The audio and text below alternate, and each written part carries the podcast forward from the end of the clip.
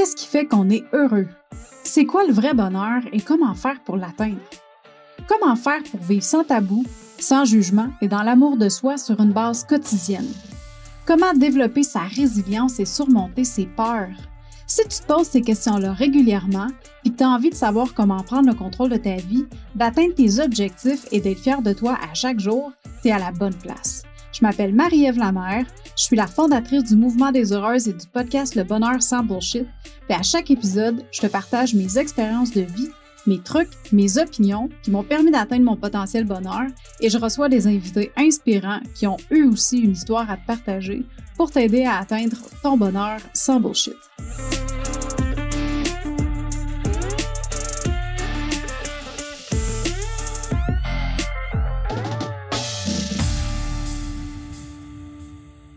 Bonjour chère heureuse, bienvenue pour un autre épisode du podcast Le Bonheur sans Bullshit. Merci d'être avec moi aujourd'hui.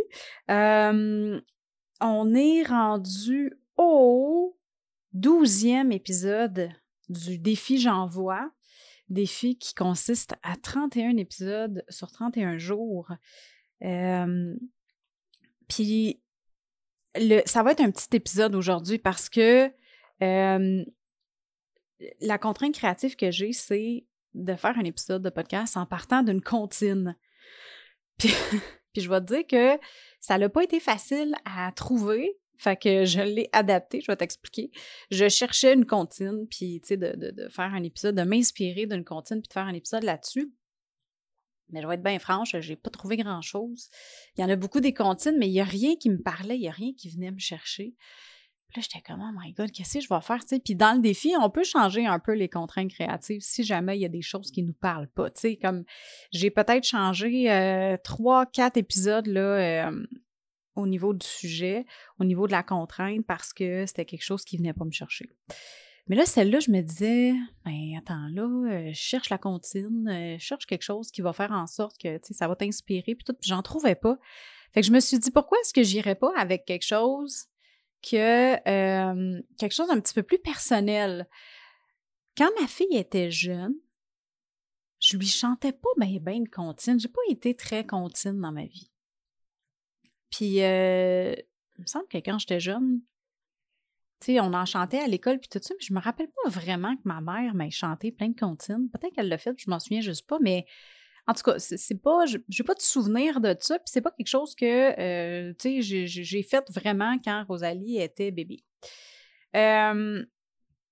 puis tout ça pour dire que euh, là, je pensais à, tu je pensais aux choses que je faisais euh, quand elle était petite, puis tu sais, qui auraient pu ressembler à une comptine.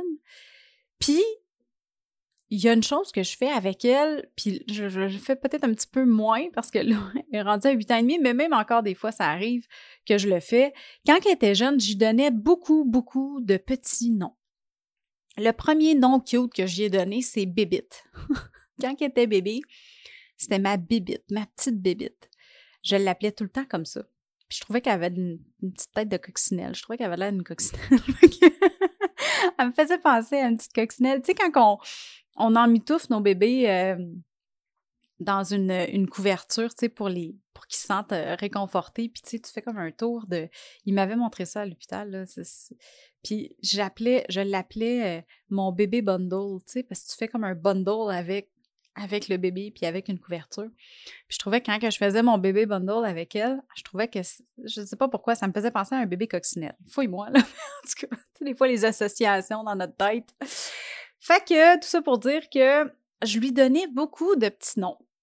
Tu sais, je lui donnais des noms de, de, de, de, poulinette, croquinette, frisinette, bébénette, rosinette, bref, name ça faisait une petite toute par et. Puis j'avais comme pondu une comptine avec ça, avec le, la comptine de pirouette et cacahuète. Tu sais, fait qu'au lieu de chanter pirouette et cacahuète, c'était, je chantais euh, croquinette, euh, bébénette, euh, bref, j'ai nommé toutes, un en arrière de l'autre.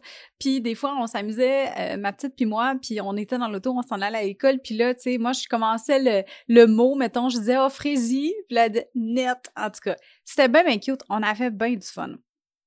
Puis ça m'amène à euh, à te dire, ben, à se poser la question. Tu sais, on, donne beaucoup de petits noms aux gens qu'on aime, tu sais, à nos bébés, euh, à nos chums, à nos blondes, euh, à nos animaux de, nos animaux compagnie, tout ça. Pourquoi est-ce qu'on s'en donnerait pas à nous aussi? Tu sais, pourquoi est-ce que des petits mots d'amour, c'est juste pour les autres? Ça peut paraître un peu weird, là. Tu sais, j'avoue que je me vois un peu difficilement me regarder dans le miroir et commencer à me donner des noms. Mais en même temps, tu sais, des fois, on, va utiliser des adjectifs pour se, qualifier, puis c'est souvent, c'est pas toujours des bons adjectifs, puis on va se critiquer euh, facilement. Tu sais, tu vas faire une gaffe, je suis bien niaiseuse. Tu sais, genre des affaires de même.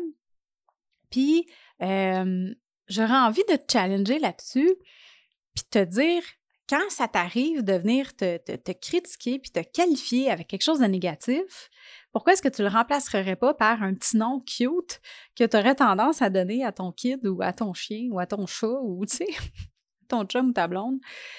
Ça pourrait être, je pense que ça pourrait amener une touche de, de, de sourire, une touche de positivité, puis d'humour aussi dans tout ça. Puis ça remplacerait, tu sais, la connotation négative du mot euh, du mot négatif euh, que si, mettons, tu fais une gaffe puis tu te traites d'imbécile, ben au lieu de te traiter d'imbécile, tu peux peut-être, euh, je sais pas, tu peux peut-être te, dire belle cigogne en vol. Genre, je dis n'importe quoi, là. Mais, tu sais, d'y aller vraiment avec quelque chose d'humoristique, quelque chose de cute, ça peut être une coccinelle aussi, mais, tu sais, de venir remplacer ce mot-là qui est négatif par quelque chose de cute, puis de positif. Fait que je te laisse mijoter là-dessus, ma belle heureuse. C'était, un, comme je te disais, un petit épisode aujourd'hui, une petite réflexion que j'ai eue en partant d'une comptine que j'ai euh, euh, inventée euh, semi, parce que, tu sais, on se comprend que pirouette et cacahuète, c'est pas moi qui l'ai inventé, mais une petite comptine là, que j'ai peaufinée avec ma fille. Euh, par rapport à ça. Fait que je te laisse euh, mijoter là-dessus, puis je t'invite à venir me voir sur Instagram au arrobas mariève underscore M-A-R-Y-E-V-E e underscore la L-A-M-E-R. Euh, pour me dire c'est quoi les, le petit mot cute que tu as décidé d'utiliser pour remplacer tous les mots à connotation négative que tu peux avoir. Peut-être que tu vas, en avoir, tu avoir plusieurs idées. Bref, j'aimerais ça t'entendre là-dessus. Fait que euh, viens me rejoindre sur Instagram, envoie-moi un DM. Puis sinon, ben, je te souhaite une super de belle journée, puis on se parle bientôt. Hey, bye là!